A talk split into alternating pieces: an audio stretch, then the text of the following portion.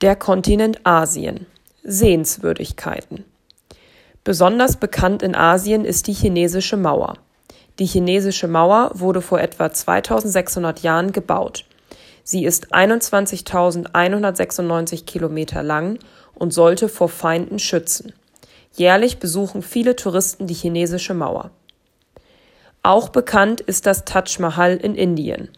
Es wurde im 17. Jahrhundert als Grabstätte erbaut. Angeblich waren 20.000 Arbeiter und 1.000 Elefanten fast elf Jahre im Einsatz, um die Anlage fertigzustellen. Auch der Burj Khalifa im Emirat Dubai ist eine bekannte Sehenswürdigkeit Asiens. Es ist ein extrem hohes Gebäude. Es wird daher auch Wolkenkratzer genannt. Er ist 829,8 Meter hoch und aktuell der höchste Wolkenkratzer der Welt.